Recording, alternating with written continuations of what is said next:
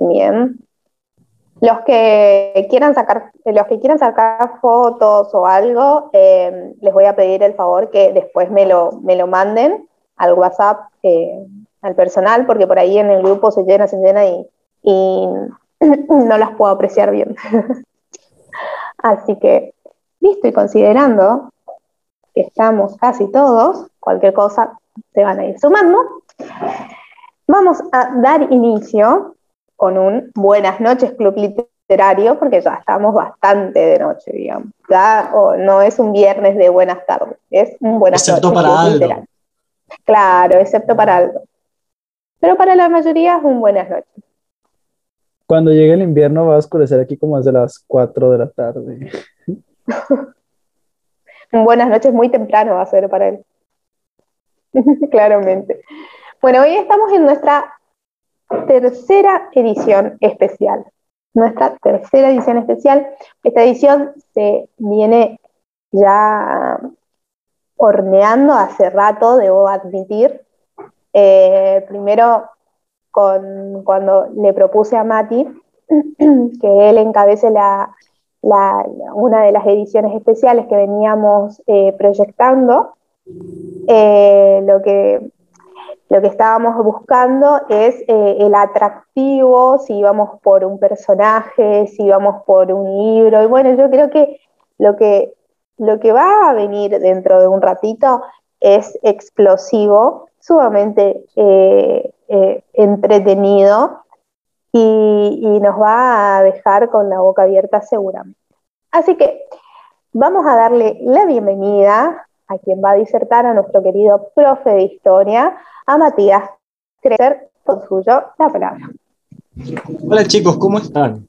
Antes de empezar, y veo que me hacen gestitos ahí y demás, yo les voy a sugerir, si bien Marcia siempre dice que los micrófonos están abiertos permanentemente, que los dejen abiertos, que no los cierren, que no se muteen, porque así en cualquier momento ustedes me van a poder interrumpir, preguntar cualquier cosa que se les ocurra en el momento, me dicen yo, yo, yo, y, se meten directamente, no esperen a, a que los está autorizando. Si bien acá en el mosaico los veo bastante bien porque este monitor es un poco más grande que la compu que uso siempre, pero igual ustedes mándense nomás, no hay, no hay ningún problema. Bien, para empezar, lo primero que voy a aclarar es que con Marcia vimos, bueno, ¿cómo hacemos para llevar esto de la literatura a lo que es la disciplina por ahí específica de cada uno? En mi caso, la historia y hacer como, como un entramado, como algo lindo, algo que sea llevadero. Al principio habíamos pensado en algo de historia argentina, pero después, considerando que hay gente por ahí por fuera de Argentina también, buscamos como algo más universal, algo que por ahí sea más, más centrador. Y creo que pocas cosas hay más entradoras tanto en la historia como en la literatura que la cuestión de los engaños. Al fin y al cabo, eh, una historia que no plantee un engaño en algún momento es una historia llana, es una historia muy básica, porque incluso en un pequeño cuento o en novelas que por ahí no tienen que ver con la temática del misterio y, demás, siempre hay algo que no esperamos. O siempre nos encontramos con que alguien le mintió a otro para lograr algún objetivo. Eh, en base a eso, ¿sí? yo creo que buscando dentro de todo lo que podía encontrar de historia universal, hay un hecho en particular que es sumamente trascendente y a la vez daba pie para hablar por ahí de la literatura que surgió a raíz de ese hecho. Y tiene que ver con, la, con una de las operaciones que se llevaron adelante durante la Segunda Guerra Mundial, que fue la operación Mincemeat. Mincemeat, cuya traducción sería algo así como carne picada, toma de ahí también el nombre de una especie de comida que se hace mucho en lo que es Gran Bretaña, similar a lo que sería nuestro pastel de carne. No exactamente, no es lo mismo, pero como para que se hagan una idea. Básicamente la cosa es tener lo que es carne picada en la cabeza. Entonces, eh, lo que ustedes van a escuchar ahora, este ratito que me toque hablar, esto que vamos a, a descubrir, por ahí tal vez les suene de algún lado la operación y demás, y si no, bueno, lo descubren ahora, bienvenido sea.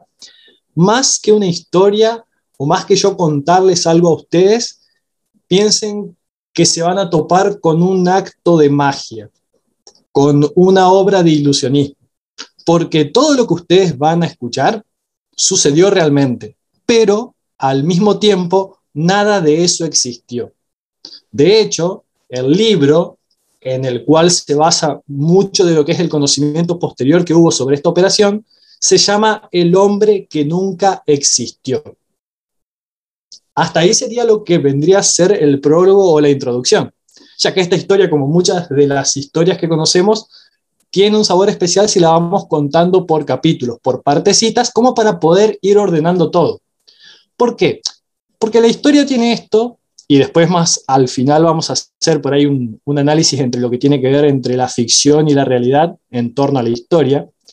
Pero la historia tiene esto de que requiere el análisis de un montón de componentes para poder llegar a un punto definitivo. ¿sí? Como la mayoría de las ciencias sociales, no es tan lineal la causa y efecto, o sea, no es 2 más 2, 4, sino que entran eh, un montón de factores a tener en cuenta. Entonces, para poder organizarnos mejor, yo se los voy a ir contando parte por parte. Y, contrario a lo que uno podría suponer, voy a empezar por el presente. Si ustedes, ¿sí? en algún momento, van a España, al sur de España, a una ciudad que se llama Huelva, un poco más abajo todavía, sobre las costas del Mediterráneo, hay un lugar que se llama Punta Umbría. ¿sí? En Punta Umbría ¿sí? hay un cementerio y en ese cementerio hay una tumba que pertenece a un general de guerra británico. Pero no solamente es extraño que ustedes, si van hoy en día al cementerio de Punta Umbría en Huelva, puedan encontrar la tumba de un general de guerra británico, sino que más sorprendente es aún que siempre hay flores frescas en su tumba. ¿Sí? ¿Por qué sucede esto? Y ahora nos vamos a empezar a remontar hacia atrás en la historia. Respecto a lo que es la Segunda Guerra Mundial, el mayor acto bélico de la historia de la humanidad, que se cobró la vida de más de 60 millones de personas, ¿sí? se enfrentaron distintos países. En algún momento llegaron a combatir hasta en cuatro continentes distintos. De hecho, el único lugar donde no hubo combate fue en Sudamérica. Después en el resto de los lugares hubo algún tipo de combate, por lo que no solamente fue la guerra más grande, sino también la de mayor dispersión geográfica. Bueno, para poder terminar con la guerra, nosotros tenemos por ahí muy en mente tanto de lo que es la historia en sí como de la cultura popular a partir de películas y libros, o al menos porque nos suena el tema del desembarco de Normandía, el día D, ¿sí? el famoso día donde supuestamente se empezó a ganar la guerra. Pero ¿qué pasa? El desembarco en Normandía no hubiese sido posible sin antes la operación Mincemeat. ¿Por qué? Porque esta operación fue la que permitió a los aliados terminar de consolidar su frente del norte de África e ingresar a Europa por el sur. ¿En qué consistía esta operación Mincemeat? La idea era la siguiente. Los aliados, ¿sí? entrenados por aliados, Inglaterra y Francia principalmente, con el apoyo de Estados Unidos, tenían que hacer algo, estamos hablando de 1943, porque el nazismo o sea, el régimen nazi, Adolf Hitler, Alemania, había tomado prácticamente toda Europa. Entonces, para frenar ese poderío, el primer paso era tratar de meter tropas aliadas en Europa, porque era prácticamente imposible llegar. A raíz de eso, un escritor, que por eso el título es cómo un escritor ayudó a ganar la Segunda Guerra Mundial, planteó la idea en un consejo de guerra en el cual él participaba como asesor, de llevar adelante un engaño. ¿sí?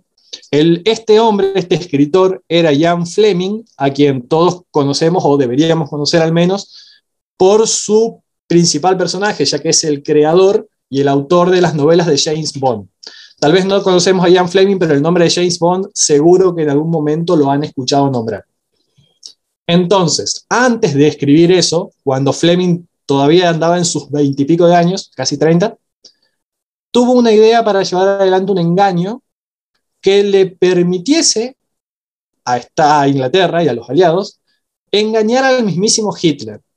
No servía de nada planificar un engaño y que ese engaño caiga en manos de soldados de o de generales de bajo rango. No, Él, para lograr un verdadero impacto en la guerra, pensó directamente en la máxima cabeza del nazismo, o sea, en Hitler. Su idea era engañar a Hitler. Bueno, ¿cómo hacemos para engañar a Hitler? Marcia, en este momento, ¿vos podés activar la opción de compartir pantalla o no? No. Em, ahí probó. Sí, te debería dejar. ¿Debería? Avísame y yo abro el mapita, así nos ubicamos un poco. Dale. Em, mm, mm, mm. Probá ahí. ¿Ustedes ven mi pantalla o no ven mi pantalla? No. ¿No? Marce, y si lo pones como coanfitrión, Súper, ahí lo voy a hacer.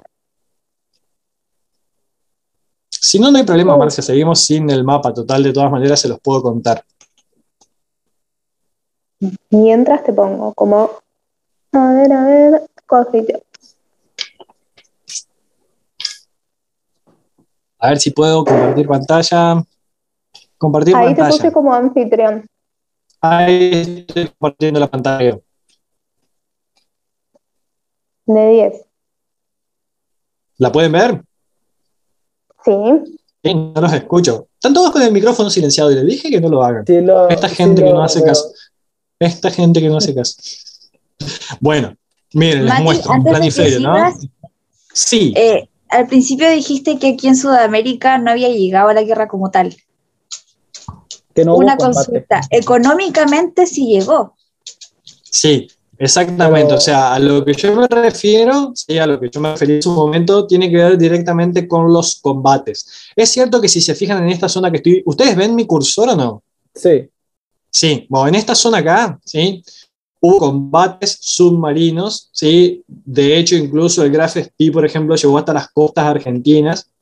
Eran eh, combates que no se hicieron abiertamente, enfrentando, ¿sí? Eh, bandos en todo lo que tiene que ver con Sudamérica.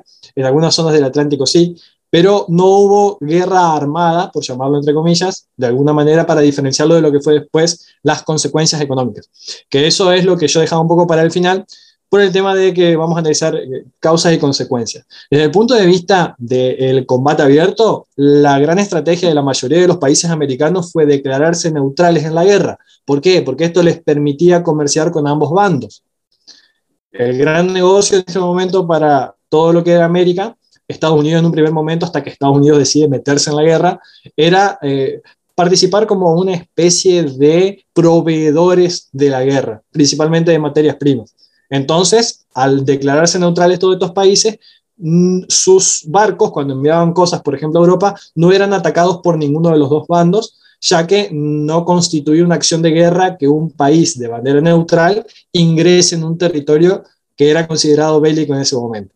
¿Sí? O sea, yo me refiero solamente a la cuestión de los ataques de los combates, porque va a haber combate en el Pacífico, va a haber combate en África, va a haber combate en todo lo que es la zona norte de Oceanía y, por supuesto, en Europa. Entonces, todo lo que es el continente americano en sí, si dejamos de lado Pearl Harbor, que Pearl Harbor está por aquí a mitad de camino entre lo que es América y lo que es eh, Asia, si no tomamos en cuenta eso como territorio americano, no hubo combate o enfrentamiento abierto en territorio americano. ¿Está contestada tu duda, Patri? Sí, sí. Bien. Entonces, ¿para qué abrí yo el mapita acá? La operación Minsmith, ¿sí? Eh, ah, estoy señalando con el dedo, soy un... No, eh, señalo con el cursor, estoy tocando la pantalla acá, pero claro, ustedes no pueden ver mi dedo, perdón. La operación Minsmith llevó a que gente de inteligencia aquí, del Reino Unido, como vemos, ¿sí? principalmente Inglaterra, ya que Londres era el centro, ahí está, eh, idee de qué manera sacar ¿sí? al nazismo de Europa. Estaban dominando todo esto. España era un país, al igual que Argentina y que la mayoría de los países americanos, que se había declarado neutral en la guerra, porque no participó, pero eh, como estaban bajo la dictadura franquista, eh, eran afines o tenían cierta afinidad con el nazismo. Entonces, no era un país partícipe de la guerra, pero había muchos alemanes ahí y tenían una ideología muy pro-nazi. Entonces, la operación Mismit lo que hacía era que en esta zona, ¿sí? todo lo que es el África, el centro y norte de África, los aliados habían logrado imponerse por sobre los nazis. La idea era que desde todo esto acá, que es África, poder llegar a Europa, porque Europa era lo que no se podía acceder. Entonces, el planteo fue cruzar, ¿sí? Desde África por Turquía y por vía marítima hacia Grecia, ¿sí? Eso era lo que planteaba la operación misma. Eso era lo que ellos querían que Hitler crea. En realidad, el desembarco iba a tener lugar en Sicilia, en Italia, en esta zona de acá. ¿sí? ¿Por qué? Porque de esa manera podrían entrar en Italia, donde estaba Mussolini, que era dentro de lo que es todo el conglomerado nazi-fascista, el sector más débil, y a partir de ahí empezar a imponerse en el continente, empezar a posicionar tropas y armamento para luego concluir, sí, con lo que va a ser el desembarco en Normandía, acá en el norte de Francia. Bien, la operación entonces consistía en eso, hacerle creer a Hitler que el desembarco iba a ser en esta zona, principalmente en Grecia, y un cruce por Turquía, y en realidad desembarcar aquí, en Sicilia. ¿Sí? Para la operación Mismit, ¿sí? el hecho principal se va a desarrollar el 30 de abril de 1943, dijimos, en Huelva o en Punta Umbría, que está aquí en el sur ¿sí? de España, tienen Huelva, Punta Umbría un poquito más abajo. Si yo me alejo otra vez, ven que es casi cerca de Portugal. Y a partir de allí, ¿sí? ese va a ser el sector clave donde, si ustedes recuerdan al principio, yo les conté que hay una tumba de un general británico, que hasta el día de hoy tiene flores frescas. Bueno, parte del engaño nace ahí. ¿Por qué? Porque era el único lugar de todos los posibles en el cual toda esta operación iba a poder tener así. Dejo de compartir pantalla un rato, así nos podemos concentrar otra vez acá en lo que yo les estoy diciendo. Una vez que está ideado el plan, ¿sí? una vez que está la idea de, bueno, vamos a engañar a Hitler y cómo lo vamos a hacer, eh, tenemos que elegir bien de qué manera lo vamos a llevar adelante. ¿sí?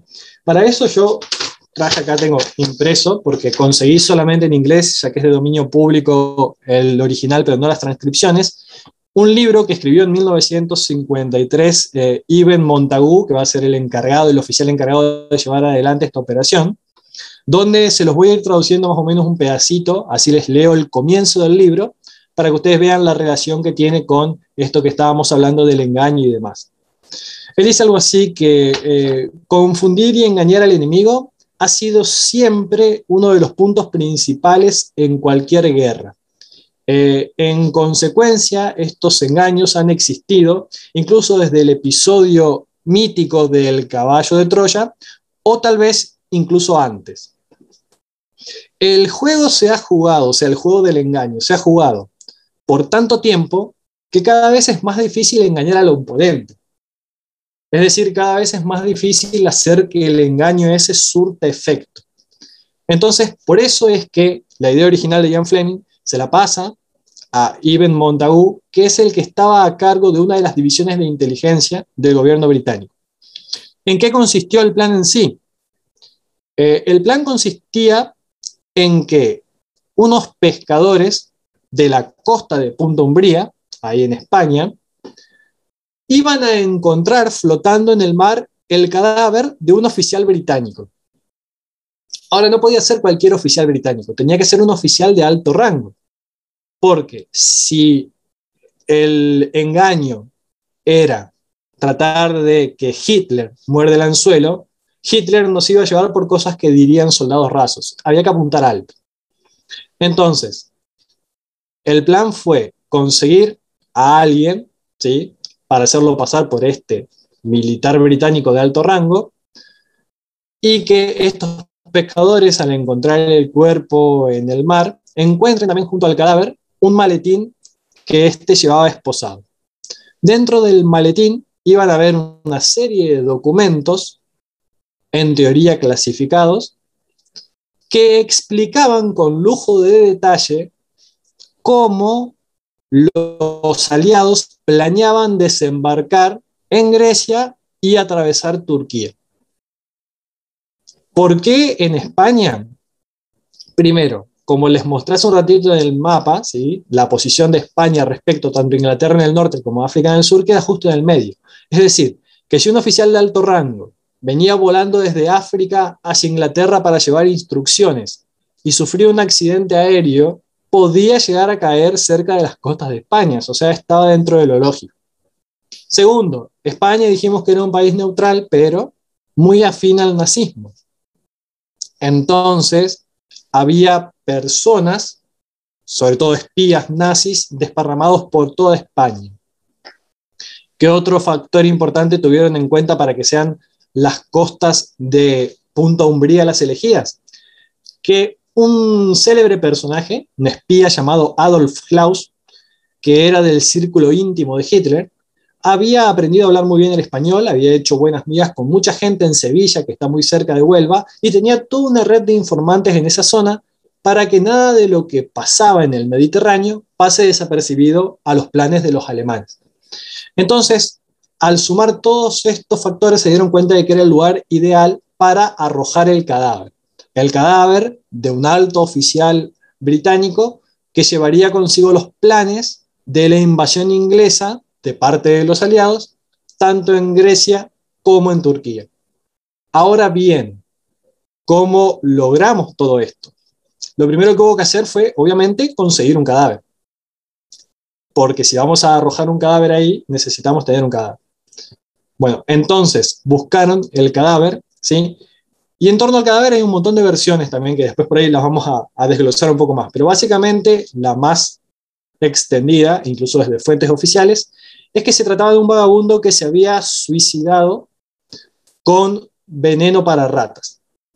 Eso es lo que dice la versión oficial. Vamos a quedarnos por ahora con la versión oficial.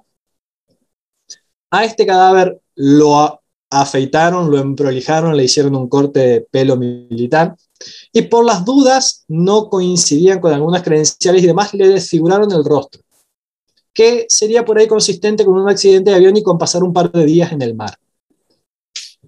Una vez que lograron tener el cadáver en condiciones, le pusieron un maletín esposado al brazo, como se hace con los maletines cuando llevan información muy importante y que no hay que perder.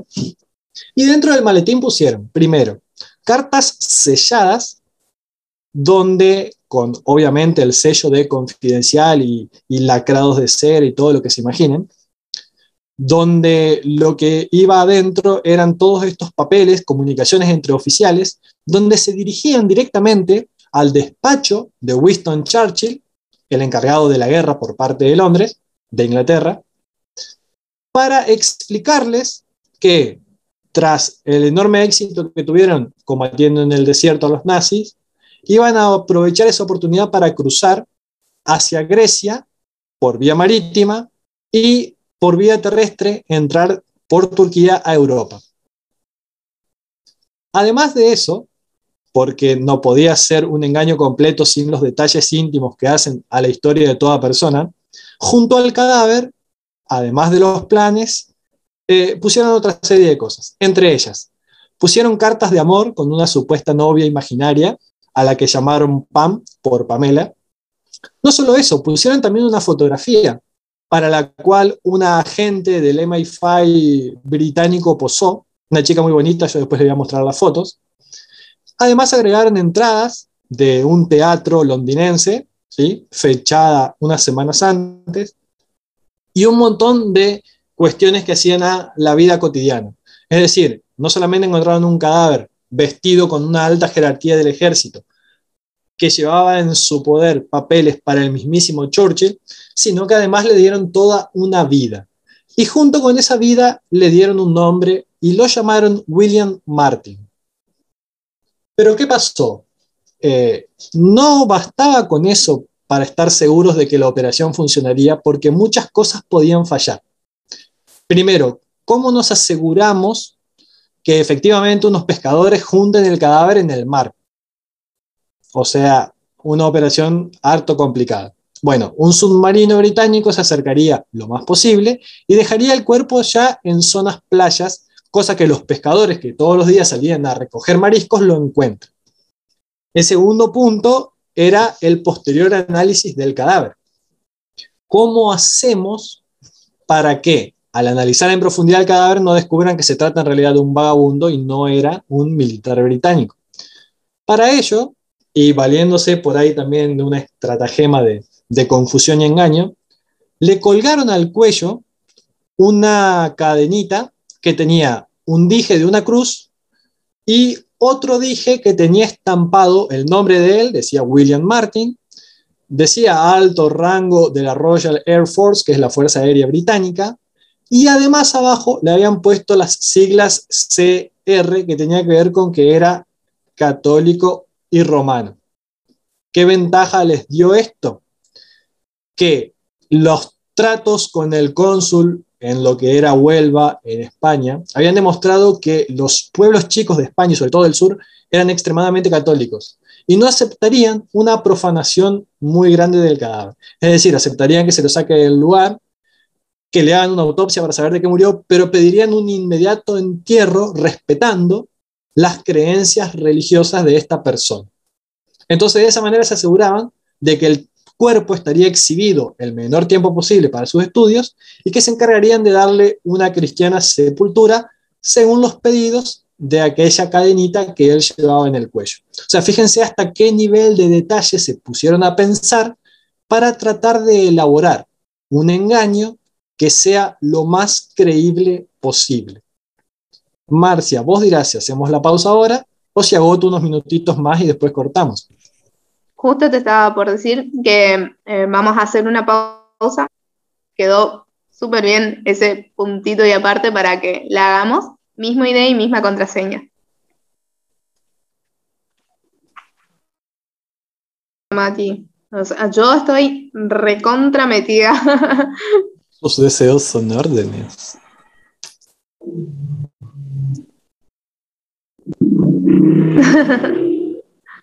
Yo lo tuve, pero solo duró como dos semanas y se fue. Eso por ahí derriba muchos mitos. Va, yo siempre lo pensé, no solamente con la historia, sino con cualquier disciplina. O sea, depende qué tanto le guste al docente esa disciplina, es lo que te transmite o no. No hay materias aburridas, hay profesores que no saben enseñar. Es verdad eso. El otro día mi hermano me comentaba que su profe de, de historia los retó porque eh, no participaban en sus clases. Siendo que él tiene que poner las herramientas para que los chicos participen.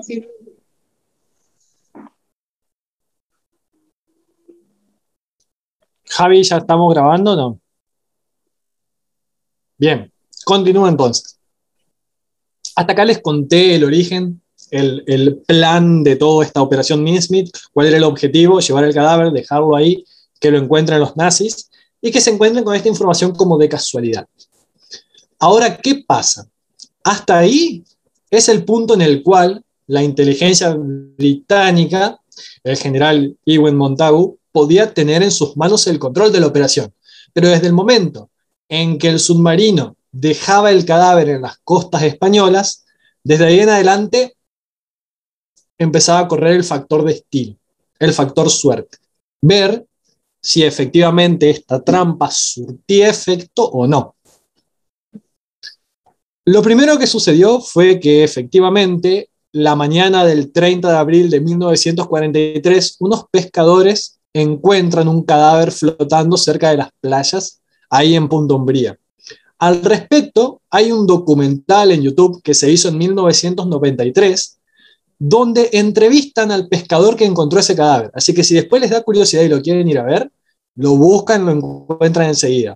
Es un hombre que debe haber muerto ya porque allá por el 93 tenía como unos ochenta y pico de años, pero él cuenta en primera persona cómo salieron a pescar en varias canoas, encuentran el cadáver, él lo tiene que subir a la suya, lo trae hasta la costa.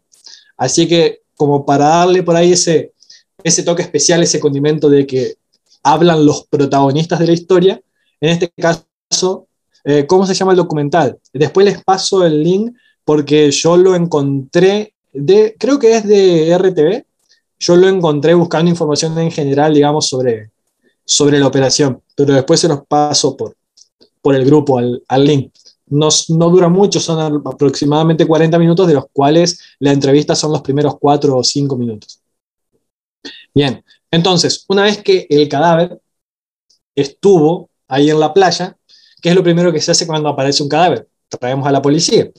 La policía que hace, trae al médico, vamos a traer al forense, evidentemente es un hombre flotando, no tiene signos vitales, hay que practicarle una autopsia. Cuando el cadáver llega al hospital, ¿sí? enseguida se empieza a correr la voz, como sucede en todos los pueblos pequeños y no tan pequeños. Fue comprobado que en algunas ciudades el rumor se esparce tan rápido como en los pequeños pueblos, eh, de que apareció flotando un cadáver inglés, de que alguien, un, un soldado inglés, fue muerto ahogado y apareció flotando. Y no solamente eso, apareció flotando con un maletín esposado al brazo. Esto no demora mucho en llegar a los oídos de Adolf Klaus, el espía nazi, y decide él mismo apersonarse en Punto Umbría, o sea, va hasta Punto Umbría en realidad, en Huelva, porque el hospital está en Huelva, y aparece interrumpiendo la autopsia que estaba llevando adelante el médico español. Aparece Adolf Klaus, el espía, con el delegado de las tropas especiales nazis de inteligencia, que tienen un nombre extraño, yo me lo noté acá, pero no sabría cómo pronunciarlo, por ahí Aldo me ayuda. Se llamaban... Eh, se escribe Abwehr, o sea, A B larga W E R.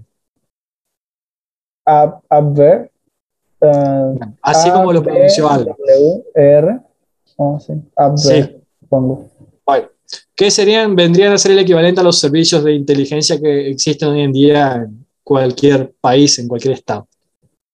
Esas tres personas interrumpen la autopsia que se estaba terminando.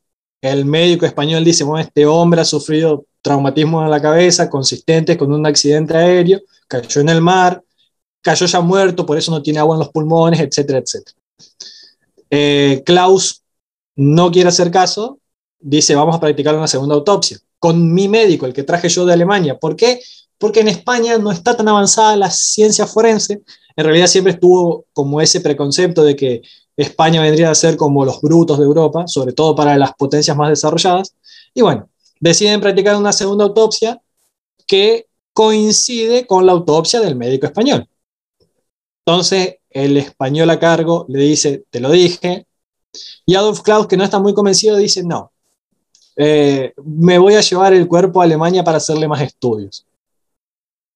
Entonces ahí interviene nuevamente el encargado de todo lo que tiene que ver con las relaciones militares para España y le dice, mira, eh, esto acá, nosotros somos un país neutral, no estamos en guerra, esto no lo podemos considerar un crimen de guerra. ¿sí? Aparte, el señor es católico, por lo cual tenemos que darle pronta y cristiana sepultura. Entonces Adolf Klaus de mala manera acepta, le dice, bueno, está bien, quédense con el cadáver, pero agarra y empieza a juntar todas las cosas que había dentro del maletín. Entonces el español le dice, señor, ¿qué está haciendo? Y Adolf, Klaus dice algo así, según esto que yo les estoy contando, según las palabras de Iwen Montagu, que después les voy a decir por qué él es como una especie de redactor de todo esto. Adolf Klaus dice algo así como, eh, de los asuntos celestiales de sus creencias religiosas, yo acepto y no me meto. Pero lo que tiene que ver con lo terrenal me corresponde, por lo tanto, toda esta documentación me la llevo. Entonces les deja el cuerpo para que lo entierren en el cementerio de Huelva y se lleva el maletín con toda la documentación. Los espías españoles, aliados de la resistencia, ¿por qué resistencia? Por lo que les dije antes, si bien España era un país neutral, tenía cierta simpatía con el nazismo, principalmente a raíz de la relación entre Franco y Hitler. Entonces, los espías de la resistencia enseguida informan a los ingleses que el cadáver fue encontrado y que Adolf Klaus, el espía, recogió la documentación. Hasta acá todo parece marchar en orden. Ahora el problema es ver cómo logramos que esto llegue hasta Hitler. Entonces, ahí nuevamente interviene Jan Fleming diciendo, nos olvidamos de algo muy importante. ¿Cómo actuamos nosotros ante la noticia de que un militar de alto rango sufrió un accidente? Se enteran de que Goebbels, uno de los amigos y el director de propaganda nazi, de, uno de los amigos de Hitler, leía para estar al tanto el Times que se, que se imprimía en Londres, lo leía siempre con un día de, de llegada más tarde porque él leía los ejemplares que iban vía España. Entonces deciden sacar toda una, una, una esquela muy redactada donde el gobierno militar británico lamenta la pérdida de uno de sus altos comandos en la guerra en África. Cuando Goebbels lee esto, lo llama Klaus, Klaus le dice, sí, los papeles que ese hombre llevaba los tengo acá en este maletín. Entonces Goebbels le dice, dámelos y yo se los llevo a Hitler. ¿Qué pasó? Las relaciones diplomáticas entre Inglaterra y España tampoco podían romperse, porque España era un país neutral. Y si un país neutral roba algo del cadáver de uno de los involucrados en la guerra, como en este caso Inglaterra, podría considerarse una acción de guerra. Entonces España, para cubrirse la espalda, acepta que el Goebbels se lleve los papeles y se los muestre a Hitler siempre y cuando después se los devuelva para poder remitir toda la documentación original a Inglaterra. En teoría, intacta.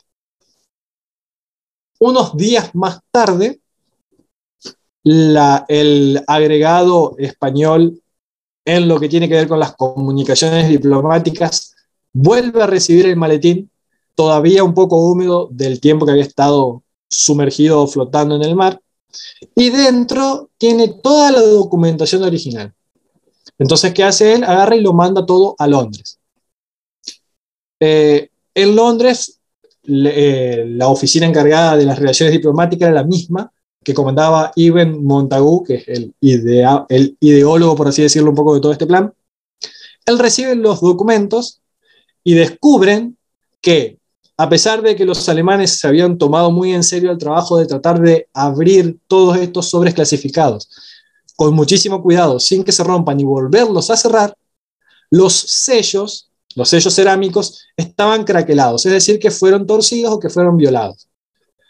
Al descubrir eso, Montagu se da cuenta de que efectivamente los alemanes abrieron la documentación y la leyeron, con el tiempo de antelación suficiente como para observar que Hitler no solo no aumenta la cantidad de tropas que había en Sicilia, en Italia, sino que empieza lentamente a mover la parte gruesa del ejército hacia Grecia y hacia Turquía. Entonces, en ese momento, Montagu, al darse cuenta de que el engaño había resultado, le manda un telegrama encriptado a Churchill, donde le dice tres palabras.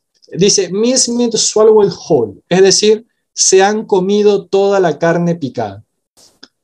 A partir de ese momento, en tiempo récord, se organiza un desembarco en Sicilia, que es un completo éxito, de tal manera que las tropas que lograron los aliados enviar vía marítima a una pequeña isla, bueno, una, pequeña, una mediana isla en el sur de Italia, logran no solamente tomar Sicilia, sino también entrar en el continente, central en Italia, duplicando en número a las tropas que Hitler había dejado ahí, creyendo que el verdadero ataque iba a ser en Grecia y en Turquía.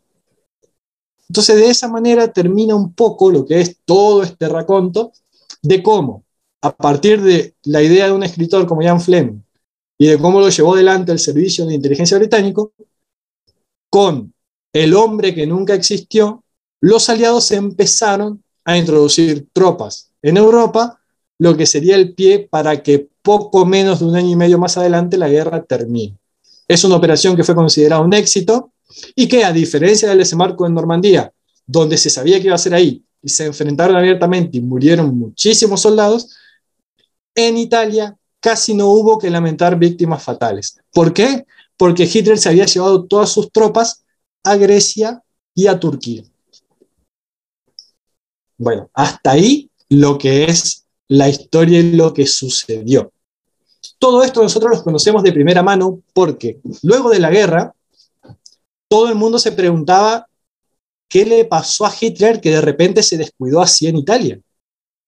Entonces el gobierno británico, ni lento ni perezoso, salió a pedir crédito por lo que había sucedido. Le encargaron a Ibn Montagu, que había sido el, el encargado de dirigir este grupo de inteligencia, que escriba un libro. El libro se publica en 1953, se llama El hombre que nunca existió, y en él cuenta paso a paso todo el proceso, desde que se les ocurrió la idea hasta el final con Hitler en persona siendo engañado. Yo les dije hoy que había un detallecito respecto al origen del cadáver, al origen del cuerpo este, porque, ¿qué pasa? Cuando Montagu escribe, él nunca dice abiertamente el cuerpo que tiramos al mar es el de fulano de tal. ¿Por qué? Porque esto podría abrir un litigio penal con los familiares de esa persona, porque no importa las razones por las cuales fue muerto o no. No podés utilizar el cadáver de alguien sin la autorización de sus familiares, ni siquiera en un episodio de guerra.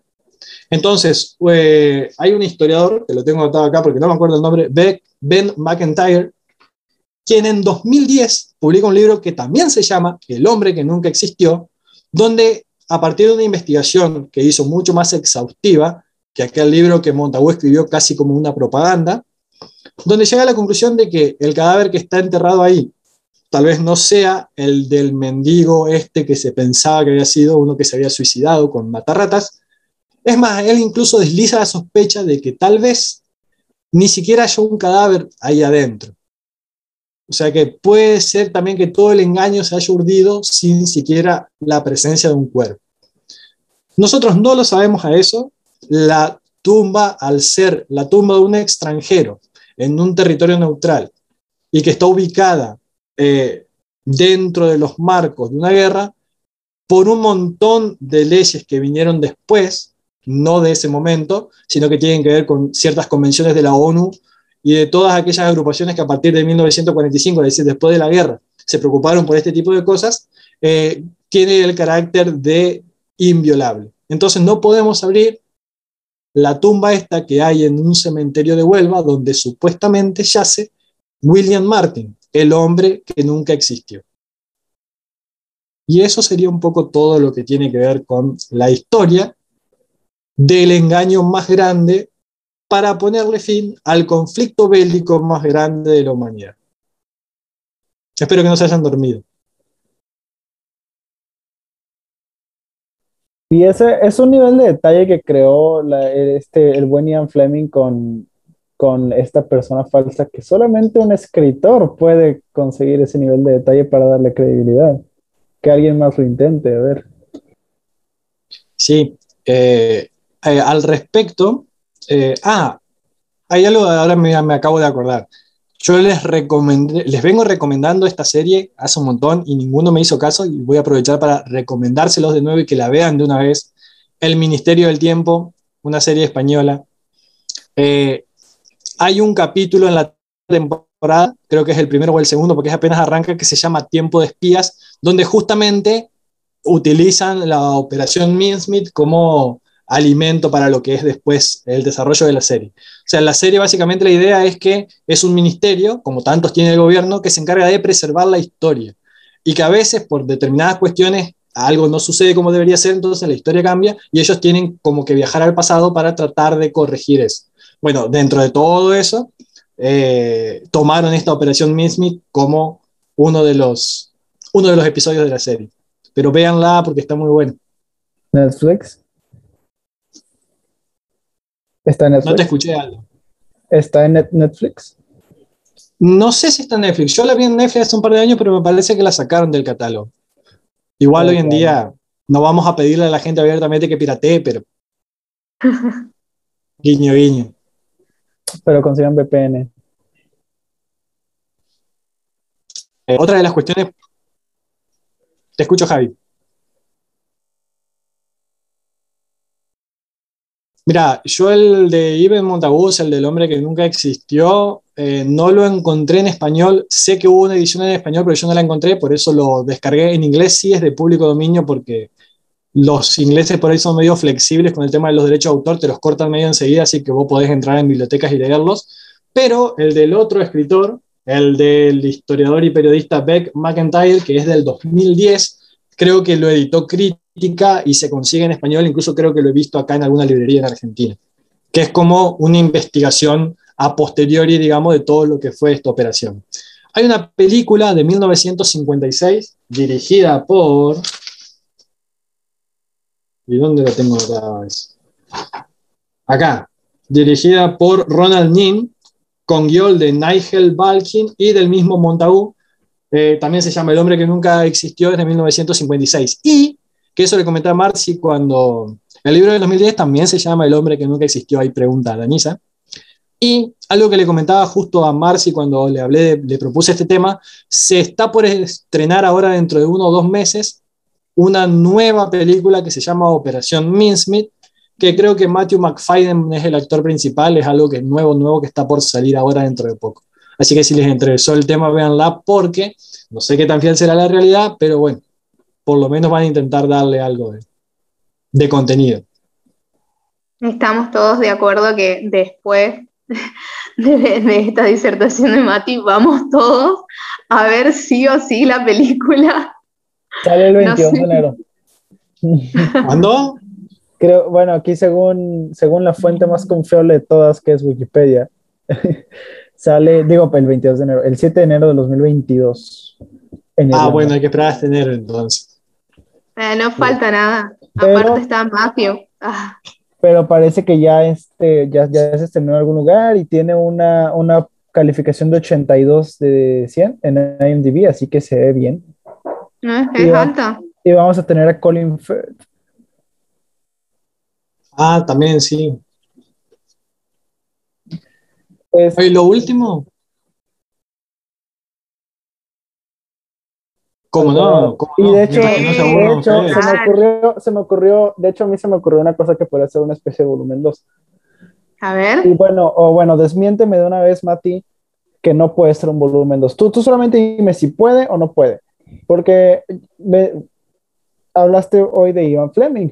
Este, sé que mi papá y yo vemos eh, juntos las películas de James Bond y mi papá, bueno, esto me lo platica él, no lo sé, pero mi papá me platica que las películas de James Bond este, fueron, eh, fueron muy buena parte de la inspiración para espías reales en la época de la Guerra Fría.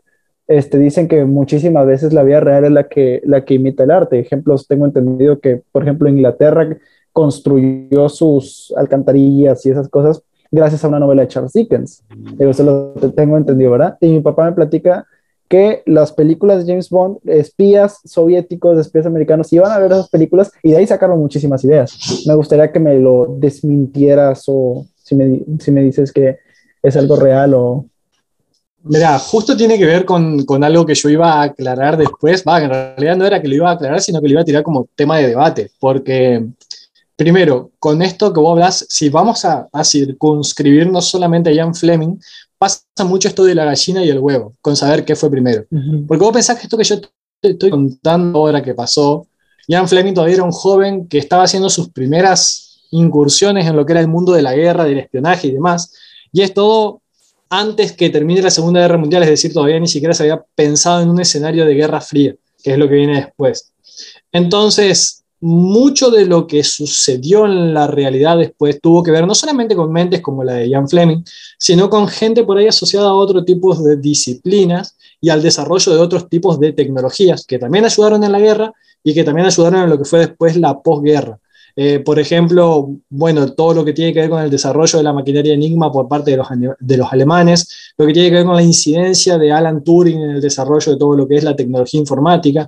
Todo ese tipo de cosas fueron eh, pensadores, por así decirlo, o creadores, que han utilizado todo lo que tenían a su alcance dentro de esa percepción de imaginación para poder volverlo real y tratar de cambiar las reglas de juego. Es decir, toda cuestión que algún espía haya hecho en algún momento, por detrás hubo alguien a quien se le ocurrió. Entonces, mucho de lo que nosotros leemos en James Bond tal vez solo haya existido en la cabeza de, de Ian Fleming. Ahora, también puede ser no solo que haya pasado en la vida real, sino que en la vida real hayan pasado cosas de las cuales no nos enteramos y jamás nos vamos a enterar, que hayan sido ideadas, por así decirlo, por el propio Ian Fleming. Entonces, desde ese punto de vista, no te lo podría desmentir, todo lo contrario, o sea, yo te confirmaría lo que él te está diciendo. O vaya. Fran quería preguntar algo. Te escucho, Francisco, vamos. ¿Cómo están? No, tampoco era tan importante, tal vez me lo perdí. Eh, ¿Quién ponía las flores en la tumba? ¿Quién, la- quién las pone? Y eso no se los dije, por eso no, no es que te lo perdiste, no se los dije. Entre todas las versiones que hay dando vuelta, y esta tal vez sea la que al mismo tiempo, por eso por ahí estas cuestiones están llenas de paradojas, es la que mayor asidero tiene y a la vez la que menos asidero tiene. Entre todas las especulaciones que hay, hay una que dice que el submarino que iba a dejar el cadáver fue interceptado fue bombardeado y nunca llegó a dejar ese cadáver. Entonces, la resistencia española decidió crear una especie de continuidad de esta operación y utilizaron a un joven de ahí mismo, de, de Punta Umbría, de Huelva, que decidió sacrificarse porque él luchaba en la resistencia para lograr que algún día eh, el mundo fuese un lugar mejor. Él decía, para mi mujer y para mi hija. Entonces, cuando el, el agregado diplomático español le pregunta que por qué no sigue luchando, él dice que porque en la guerra él ya perdió a su mujer y a su hija, entonces no tiene nada por lo que luchar. Entonces, toman, él, él mismo decide darse en sacrificio en contra de todo lo que se había planeado hasta el momento, y supuestamente el cuerpo que encontraron ahí flotando es el de este español, y que la hija de su mejor amigo eh, fue como el encargado, le quedó el encargue de llevarle siempre flores a su tumba en señal de agradecimiento. Y que luego esta niña, al volverse vieja, le fue encargando lo mismo a su hija, a su nieta y así sucesivamente. Y eso es lo que alimentaría por ahí el rumor de la explicación de por qué en esa tumba siempre hay flores frescas. Interesante. Javi.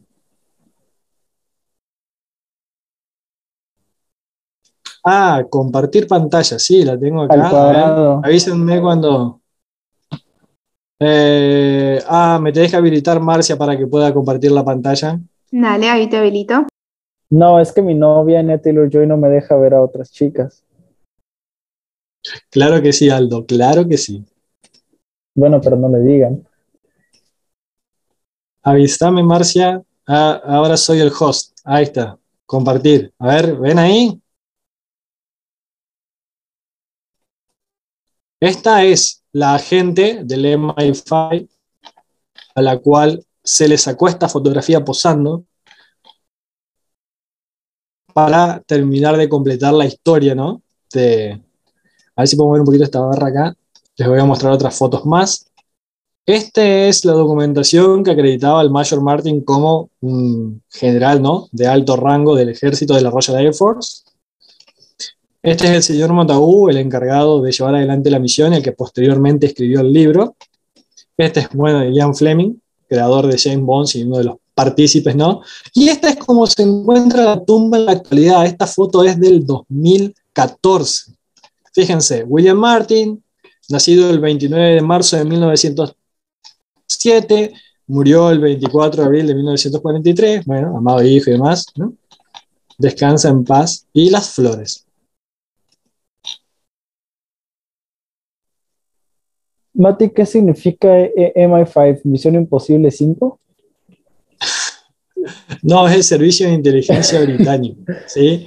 Ah, Eh, tienen distintos niveles de categoría según a qué se trate, así como tenemos la división por ahí entre la CIA y el FBI, entre si actúan dentro de la frontera del país, si actúan fuera de la frontera del país, si actúan en territorio neutral, si actúan en una misión y demás, van cambiando como la categoría, pero bueno, son las siglas para designar a, algo que en sus orígenes se había creado, como la mayoría de, de los impuestos en Argentina, de manera eh, para solventar un problema del momento y después se terminaron quedando. O sea, era algo excepcional que se hacía por única vez y bueno, dura hasta el día de hoy. ¿Alguna otra preguntita? ¿No?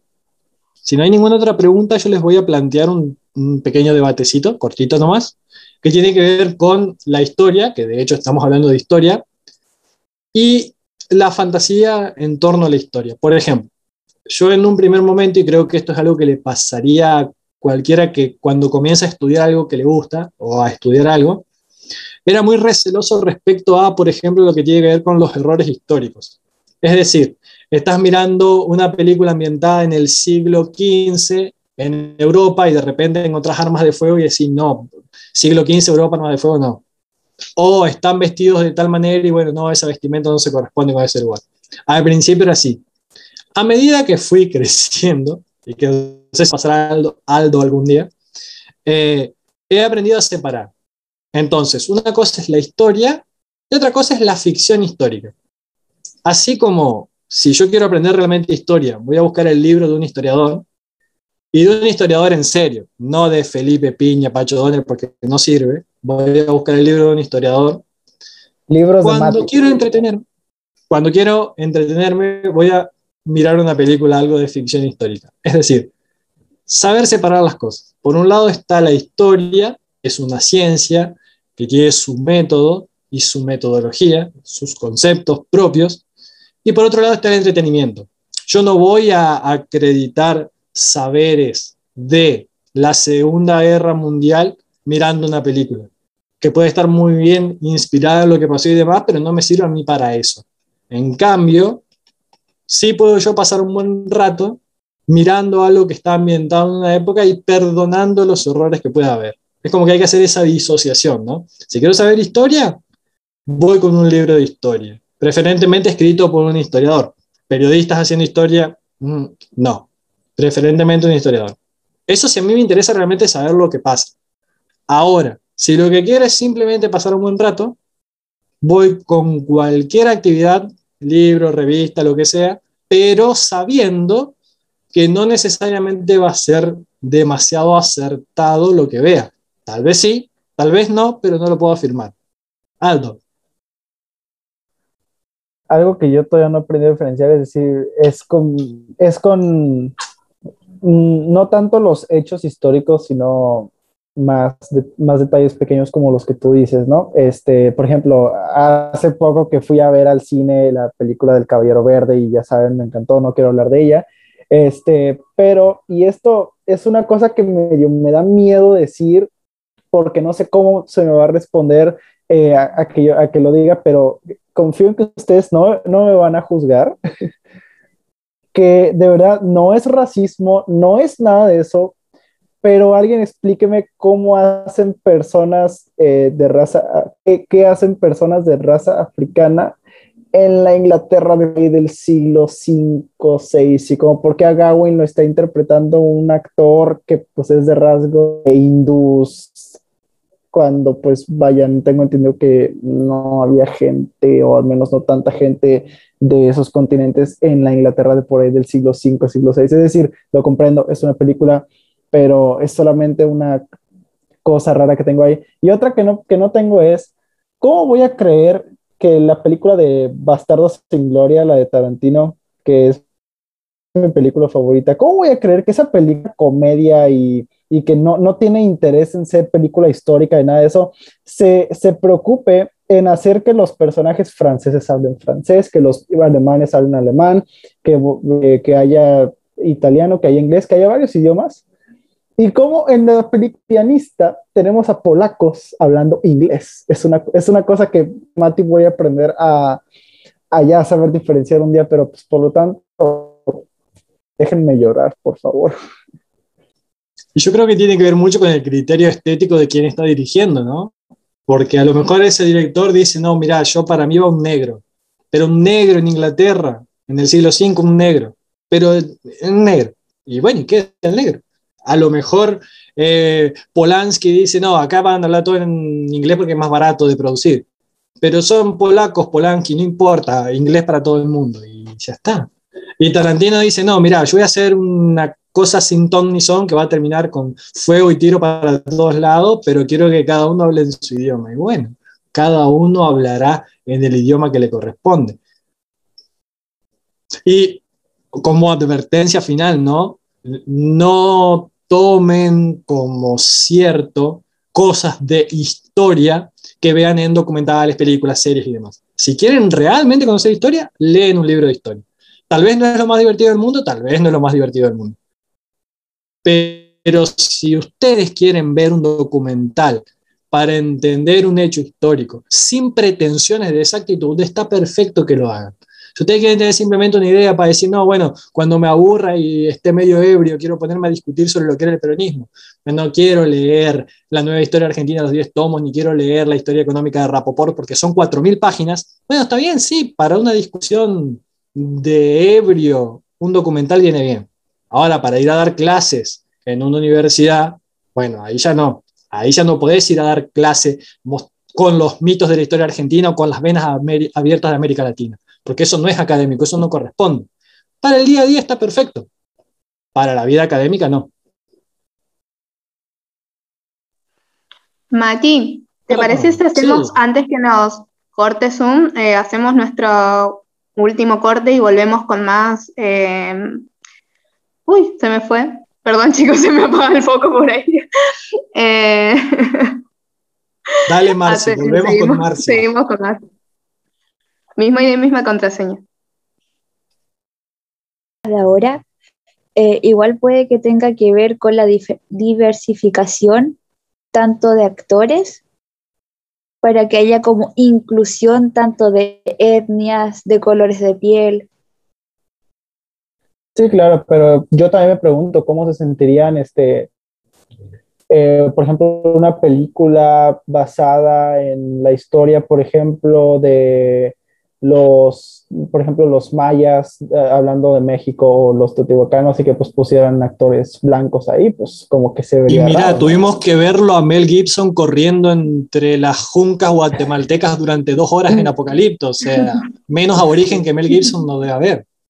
Claro.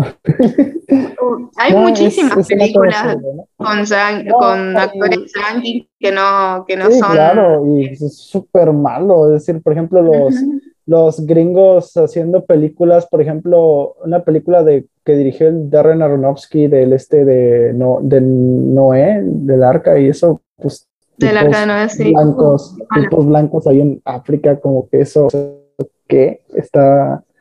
Eh, pero no, es, no, no lo digo como una cosa mala de la película, es una cosita tomada con pinzas que yo veo bien, bien obsesivo con esas cosas. Sé que por ahí Sí, Javi, te escucho.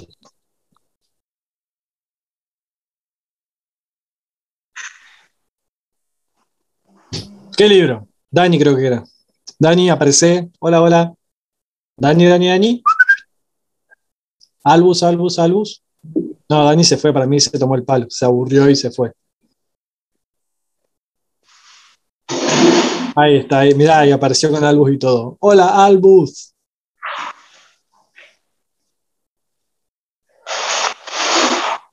Ah, ¿se fue otra vez?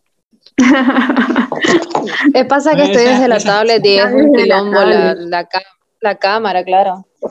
No, pregunté para cuándo el, libro oficial del que nos tenemos que basar, profe. No, yo ya me retiré de la historia. O sea, con, el libro sobre la piratería ya descubrí, descubrí que leer historia es apasionante, eh, investigar la historia me resulta también súper apasionante, pero escribir historia es recontralimitante y no es lo que a mí me gusta. O sea, yo me siento mucho más, eh, más entretenido, más feliz siendo libre con lo que puedo decir y no tener que analizar 40 veces qué voy a decir, dónde lo vi, por qué, cuál es la importancia que tiene sobre el resto de lo que estoy diciendo para incluir eso o sacarlo. Entonces, bueno, es un trabajo que estoy feliz de que otra gente lo haga porque me gusta leerlo, pero no tomármelo yo para hacerlo, porque es un trabajo imposible. Entonces, eh, tu libro de Banderas Negras es más enfocado a ser un texto académico, no es tanto ser un texto Banderas Negras es un libro de historia. Si bien mm. está narrado con algo de chispita como para hacerlo interesante, todo lo que está ahí está lleno de notas al pie de página, bibliografía y demás. O sea, de la primera a la última palabra, todo lo que aparece en ese libro sucedió, al menos según el respaldo que yo tengo de fuente y de archivo. Eso también es otra de las cosas que hay que tener en cuenta a la hora de hacer historia. Tal vez tus fuentes o tus archivos te mienten. Fíjense lo que les acabo de contar hoy. Toda una operación completa y absolutamente legal y registrada en los archivos, cuyo único objetivo era engañar a Hitler. Pero es decir, mínimo ya poniendo tus fuentes ya como que te eximes de la culpa, ¿no? Así como, yo no, yo no lo dije, lo dijo este otro tipo que escribió en Wikipedia la fuente más confiable del mundo. Especialmente Wikipedia. ¿Alguna otra pregunta para Mati? Algo que quieran decir, que quieran aportar, que, lo que sea, ¿eh? Anímense a hablar sin problemas. Javi, largale vino. ¿Para cuándo, la parte, ¿Para cuándo la parte 2? Ajá.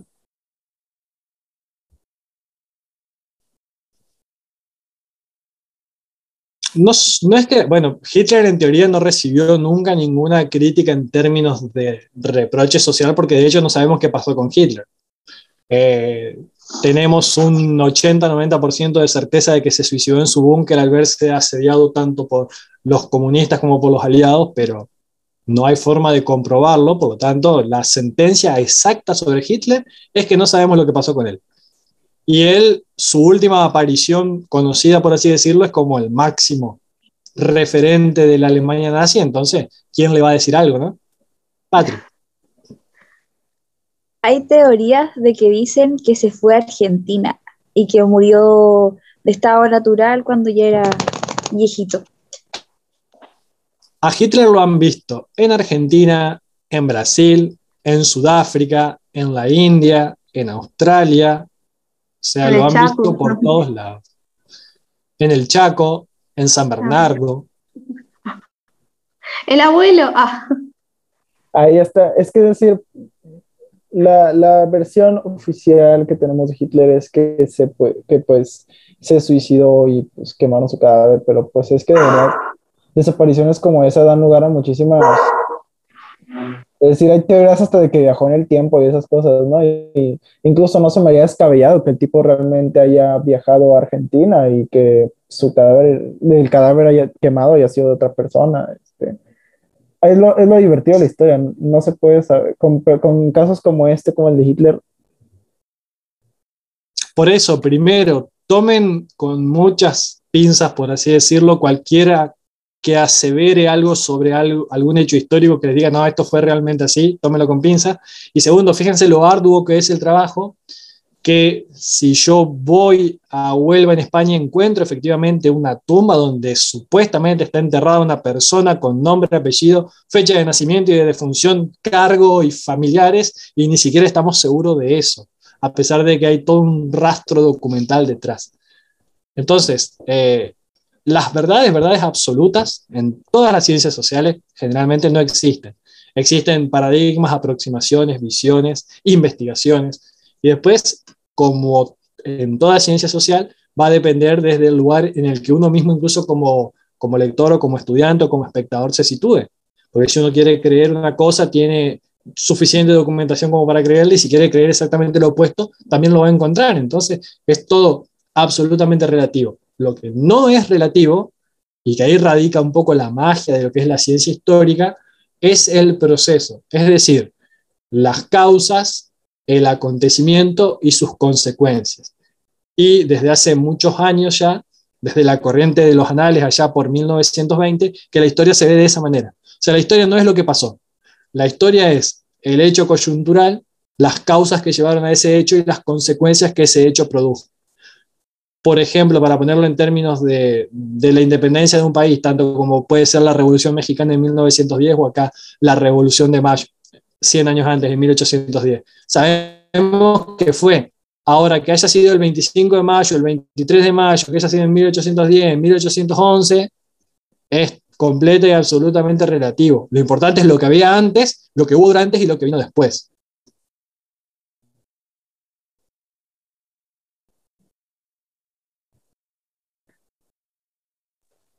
Y pues es que la, la historia se considera ciencia porque es también una disciplina que debe llevar todos los, los pasos del método científico, tengo entendido. Y pues al final... La historia...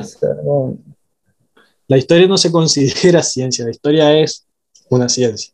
De hecho, por ahí el arraigo este del método, del método científico, por así decirlo, que tiene mucha influencia del legado de fines del siglo XIX de las ciencias positivistas, donde había que demostrar absolutamente todo, y donde se aplicó el método de algunas ciencias exactas a las ciencias sociales, pero bueno, después eso fue evolucionando y fue cambiando. De hecho, hoy en día hay un montón de disciplinas sociales, incluso algunas más antiguas, por así decirlo, como la lingüística, y otras nuevas que van apareciendo ahora sobre el correr de la marcha a medida que la sociedad cambia y aparecen problemáticas nuevas a las cuales hay que darles una explicación.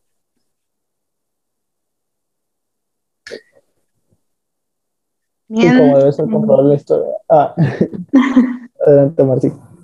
No, no, no, no. Justo estaba por, por decir si alguien más tenía alguna ah. duda o algo. Que pues con eso de que la historia debe ser comprobable, pues debemos de alguna forma comprobar que Hitler realmente haya muerto, que se haya suicidado y eso, pero... Mira, la única forma, la única forma de comprobar que realmente Hitler haya muerto es encontrar un cadáver, hacer una prueba de ADN que coincida con el ADN de Hitler. No hay otra forma de comprobarlo.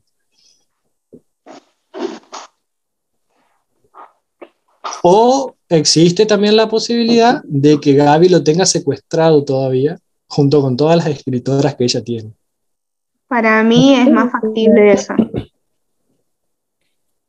Estoy como casi segura. ahora vamos a escribir en el grupo que, hablando, de, hablando de por qué no está Gaby. ¿Será que ella tuvo, tuvo algo que ver con toda esta, con la operación Mincemeat y por eso no quiere estar? Estoy seguro. ay. Esa puede ser una verdad absoluta. Pues quizá Gaby secuestró en Fleming y le dijo, vas a escribir esto. Y se transformaba en Misery poco a poco. ya es Misery. Yo creo que Stephen King se inspiró en ella. bueno, si no tienen más dudas o algo, igual avísenme como dijo Mati, tengan prendidos los, micrófonos, no hay problema porque no llego a verlos a todos en la pantalla, en la primera pantalla, entonces voy cada rato corriendo las pantallas para verlos a todos. Eh, vamos a darle un, buen, pero un fuerte aplauso a Mati que la descosió, no vamos a usar términos muy técnicos, es simplemente la descosió. Como les dije, esta, lo que tenía preparado era explosivo y, y súper eh, atrapante. A mí, a mí, me eh, dio hype desde que puso su historia en Instagram con el soundtrack de Donkey. Esa fue Marcia, la que puso la música fue Marcia. Ah, fue ella. Ah, ah Marcia, excelente. Ese fue el soundtrack. Sí, por, por, algo es la jefa, ¿no? Ah, sí, claro.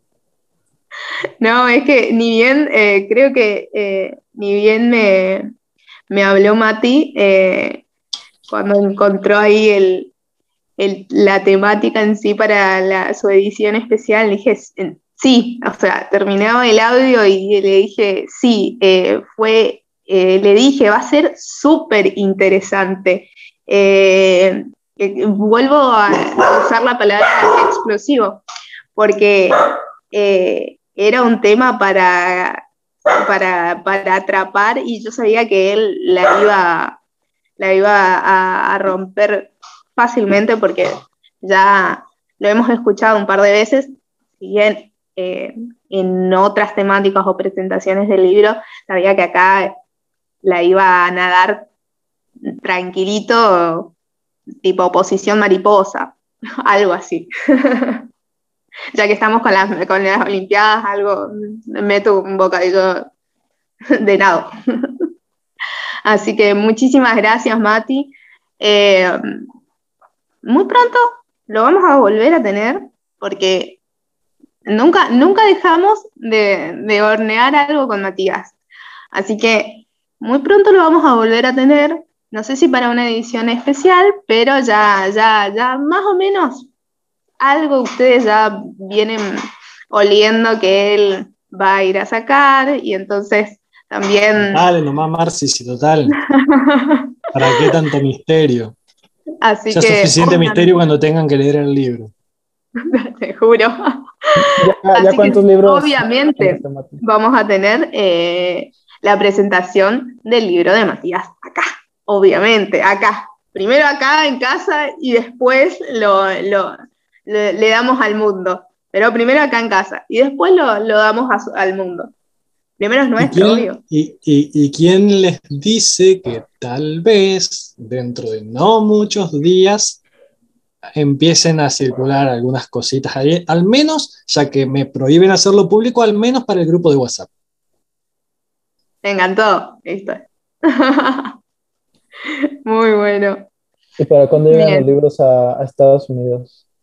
Tenés que venir a buscarlo acá, entonces nosotros te enseñamos lo que es el Fernet, te embriagamos, vos te haces vicioso y te abrís una fábrica de Fernet allá en Chicago. Te que vamos a hacer vicioso de varias cosas, creería yo. Los argentinos Ah. somos como, somos como. ya- viene- próximo, próximo Zoom Aldo tomando mate. Jacqueline y tú deben hacer una, una causa común, este, unirse y lograr que esos libros lleguen hasta acá, Lo vamos a lograr, lo vamos a lograr. definitivamente. Bien, antes de finalizar esta edición especial, eh, avisarles o recordarles más o menos el calendario. Tenemos otra nueva edición especial, el 29, si mal no recuerdo, porque hoy no tengo la, la agenda a mano, de agosto. Vamos a tener otra edición especial que se las trae y mucho. Queremos Y saber de qué se trata. Sí, No. dijiste. Marci, si no vas a decir que esto no digas. Como supuestamente sucedió en el Cabildo de Mayo. El pueblo quiere saber de qué se trata. No. Más o menos, ya, ya lo deben saber. Sí, ya No, tiré. no sabemos nada, solo sabemos que no sabemos Sí, nada. Sí, sí, sí, lo Yo solo sé que no sé nada, dijo Jesucristo en el siglo XV. Jesucristo, el robot del futuro. Y bueno, nuestro, pro- nuestra próxima reunión, que es a las 7 de la tarde, ahí sí volvemos a las 7, no se conecten a las 8.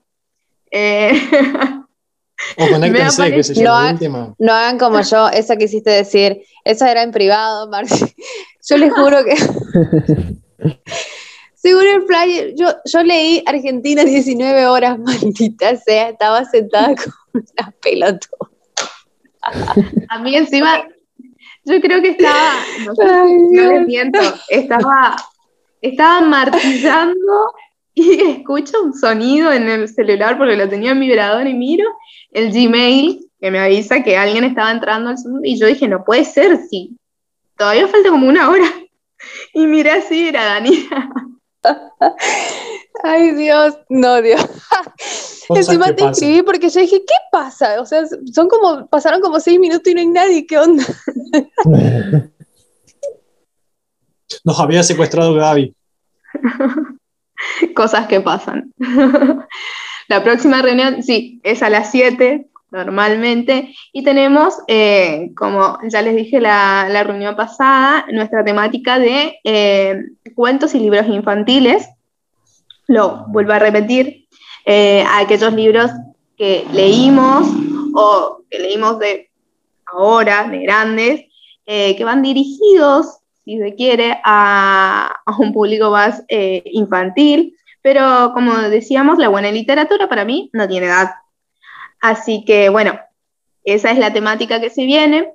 Y como les dije, si quieren, porque la mayoría de los cuentos que van dirigidos a los chicos eh, tienen ilustraciones preciosas de artistas geniales, así que si encuentran el libro, lo quieren compartir el cuento con las ilustraciones, yo no tengo ningún problema, lo traen así como están y compartimos pantalla, como, ay, qué hermoso, eh, como hicimos hoy con, con Mati o como hacemos siempre, así que no se limiten, o sea, nunca, acá en este club, nunca se limiten, siempre vayan por más.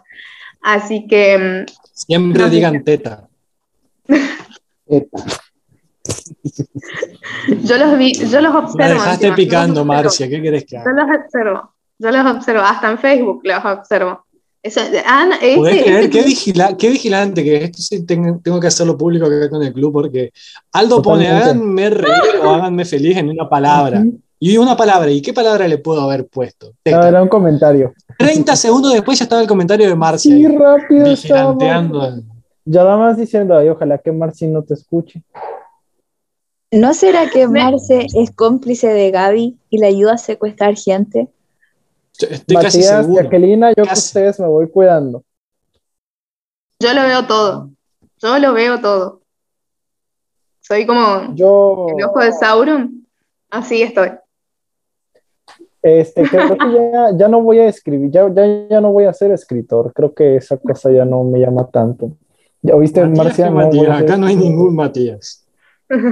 Este, Por favor, saquen la foto ahí con el honguito ese. Sí, rápido, alguien hágalo. Yo quería aclarar una cosa, yo, yo quería decir una cosa, Marci, y es que miren qué chingón club de literatura somos, porque estamos haciendo muchísimas ediciones especiales últimamente, señal de que tenemos gente bien cool, bien interesante aquí, como, como Matis, como, como Mati, como Jacquelina, como, como Eugenia, que no está, este, como la amiga de Eugenia Flor. Flor, eh, Florencia, Florencia, me gusta su nombre, como Albus, el más importante de todos. ¿Y saben qué? Teniendo toda esta gente genial, teniendo toda esta gente interesante, gente con la que vale la pena tener una conversación, no cobramos. Los clubes de literatura cobran. ¿Cuánto dijiste que cobraba Marcia? El Este, tesorero está fallando. Yo no quiero Sí, decir nada, pero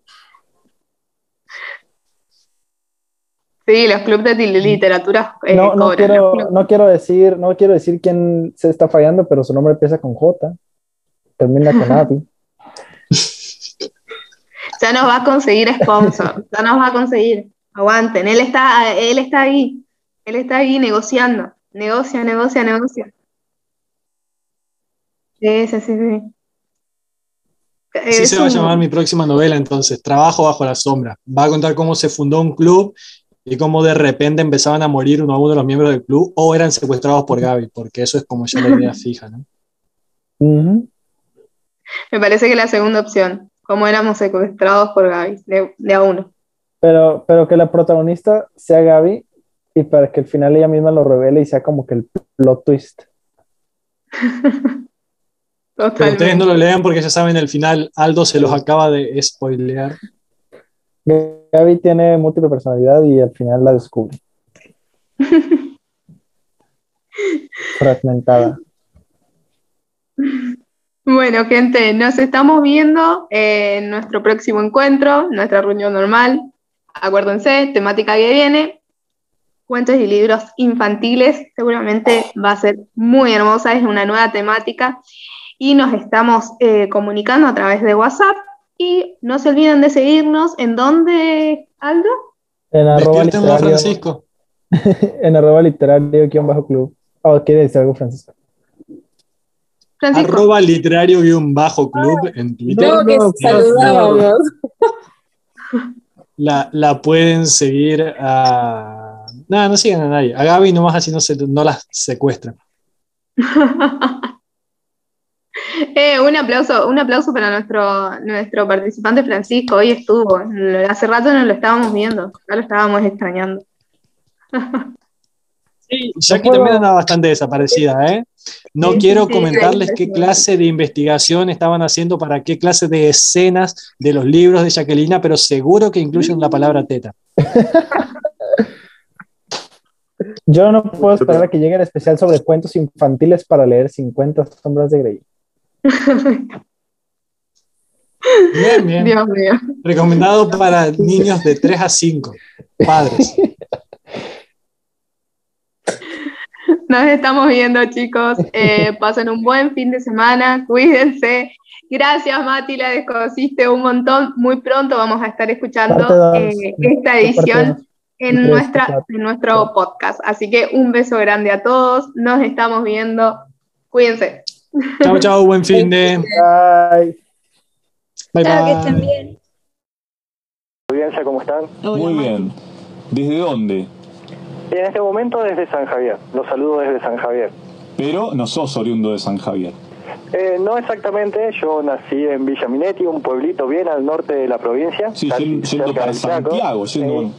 ahí en el límite, y bueno, eh, pero la mayoría de mi vida la pasé siempre acá en San Javier. O sea, vine con un año y medio y después, entre idas y venidas, de los 31 años que tengo, más de 25 acá en San Javier. Ajá. O, sea que ya diría, si vos te vas de San Javier un tiempo, ¿extrañas el río? ¿Empezás a extrañar el río o no? Y es una de las cosas que se extraña, sí. Cuando uno se empieza a acostumbrar al, paisaje de la costa que es tan lindo, ¿no? Al pasar una temporada fuera de casa se, se extraña un poco eso. Mira, hablaba hace, un poco con una profe oriunda de San Javier que ahora vive en Calchaquí. Eh, desde hace un tiempo vive en Calchaquí y dice que extraña el río. No extraña mucho de San Javier más que el río. Dice que el, el- el irse un rato al río en algún momento del día, e- ese, eso extraña. Y por algo, ¿no? Es tan, tan musa de tantas cosas que se han hecho acá en San Javier. De hecho, eh, tenemos al gran poeta Julio Miño que le ha rendido un homenaje espléndido que tal vez sea el más conocido, ¿no? A nivel tanto nacional como internacional y que ha puesto a San Javier y a su río y a su paisaje de zona de islas en, en un lugar tan, tan popular, tan conocido. Claro, el Kiloasas, ¿no? Como se llamaba antes, el río Kiloasas. el río los- músicos santafesinos toman mucho también de, de Julio Miño y, y lo musicalizan. Bueno, eh, ¿quién es Matías Kremser? Si alguien Bueno. Te pregunta, ¿vos cómo te definís? Eh, ¿O cómo, te, pregunta, o cómo ¿no? te presentás? ¿Qué sé yo? Eh, y yo lo primero que digo siempre es que, bueno, soy Matías, eh, por ahí es más fácil que pronunciar el apellido un poco complicado, pero eh, generalmente soy el profe, o sea, para todos los chicos, para mis alumnos, yo trabajo no solamente, bueno, trabajaba acá en San Javier, trabajo también en otras escuelas de la zona, así que para todo el mundo soy el profe de historia, por ahí es lo más fácil de, de reconocer, ¿no? Mm. Y bueno, y como bien dijo Cel, hubo un momento en el que me dediqué a la fotografía y bueno, el tema de la de la literatura, ¿no? La escritura que es algo a lo que a lo que me he dedicado siempre, digamos, de forma por ahí tan, más bien introspectiva, hasta que bueno, decidí dar el, el paso y comenzar a publicar, ¿no? ¿Todos tienen esa etapa de la introspección en la literatura? Digamos que uno escribe y no se lo muestra a nadie. Y yo creo que es parte no del proceso madurativo del autor. Mm. Eh, uno tal vez en sus inicios no se siente eh, no solo conforme con lo que escribe, sino que el primer pensamiento es, bueno, esto yo lo escribo para mí y no sé si puede haber ahí afuera alguien interesado ¿no? en, en saber qué es lo que tengo para contar. Y de ahí, bueno, todas las ramificaciones ¿no? que hay dentro de la literatura. No es lo mismo por ahí escribir una novela que escribir poesía o escribir ensayos. De hecho, mis primeras publicaciones en el mundo de la literatura no fueron por el lado de la ficción, sino que fueron dos libros de historia. Mm. Uno sobre la historia de San Javier, que fue una adaptación que hice de mi tesis para recibirme, para poder trabajarlo en las escuelas secundarias, y otro que es una investigación que hice de puro gusto, digamos, sobre la piratería en el Caribe durante el siglo de oro, que eso tenía más que ver con por ahí una, una inquietud intelectual mía y bueno, los primeros pasitos en el mundo de la publicación literaria fueron como guiados, digamos, por, por tan bella disciplina como es la historia. Mm. Mirá, che, ¿y te ha pasado que hayas encontrado algo que, que hayas escrito en ese en esa etapa de introspección y, y que hayas dicho, uh, esto está bueno? O que hayas dicho, uh, esto qué porquería, ¿cómo puede haber escrito esto? creo que generalmente la, la primera etapa es más para pensar, eh, uh, qué porquería, ¿no? Porque uno cuando comienza esto es como cualquier, yo siempre comparo, digo, no, la escritura es como cualquier deporte. Eh, uno puede saber jugar un deporte, conocer las reglas y demás, pero a medida que más lo practica, mejor le sale, ¿no? No es lo mismo decir, bueno, yo tengo un talento natural para jugar al fútbol, que si a ese talento natural que tengo le sumo no la disciplina y el ejercicio y bueno y creo que por ahí tomar eh, la literatura desde ese punto de vista hace que cuando uno comienza en sus primeros pasos cometa un montón de errores que después con la práctica no te digo que ya no los comete más pero los comete mucho menos Mm. ¿Y qué te gusta escribir, Matías? ¿Qué es lo que más te gusta escribir? Y yo, a partir de lo que es eh, mi gusto literario, porque también soy un ávido lector, creo que hay fotos mías de, desde chico, eh, tanto con una pelota bajo el brazo como con un libro en la mano. O sea, para mí el mundo de la literatura es algo que me acompañó desde siempre. Y muy fan de todo lo que es la novela policial, la novela negra, la novela de suspenso, los misterios, los enigmas. De hecho, mis dos primeras novelas, eh, Sangre Malbec y No te ocultes bajo la lluvia, eh, son ambas eh, publicaciones, digamos, de literatura de suspenso o policial, si se quiere. Mm, Ahí está sobre la mesa acá Sangre Malbec, eh, que lo trajo la profe Cele. ¿Vas a leer algo de ahí después, Cele? Sí, ¿Sí? sí, Bien. vamos a leer más. Bueno, después cuando, cuando, cuando eh, cortemos la charla con Matías, vamos a... Cele ha seleccionado algo de Sangre Malbec para compartir con nosotros en, en el programa del día de hoy, así que te tenemos acá. Muy bien, muy bien. Así es, te tenemos acá. Bueno, eh, eh, ¿qué, ¿qué tenés publicado aparte de Sangre Malbec? Bueno, Sangre Malbec, eh, eso publiqué en septiembre del 2019, sí, fue como una primera novela, es una novela corta, Sí. que está ambientada en Mendoza en la década de los 90. Después eh, publiqué otra novela en el 2020, en mayo, que se llama No te ocultes bajo la lluvia, que esa también está un poco ambientada en el pasado, en la década del 80, en Rosario. Y bueno, ahora estoy trabajando para publicar, que va a salir de la mano de una editorial en breves, supongo que a más tardar para septiembre, octubre, una novela nueva que va a ser algo completamente diferente porque ya va a estar eh, redactada en otro estilo, ambientada en el presente y va a tener como, como escenario acá la ciudad de San Javier. Mm, mira, bien. Eh, ¿cómo, cómo, cómo analizás o, qué visión tenés de, de la cuestión de la literatura, de, de- de- del libro, del...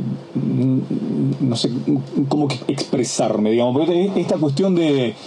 Hay un poco una, una revalorización del libro, más allá de que estamos en un mundo eh, mediado íntegramente por la pantalla, incluso tal vez que sea por eso, ¿no? Que uno quiera aferrarse más al libro.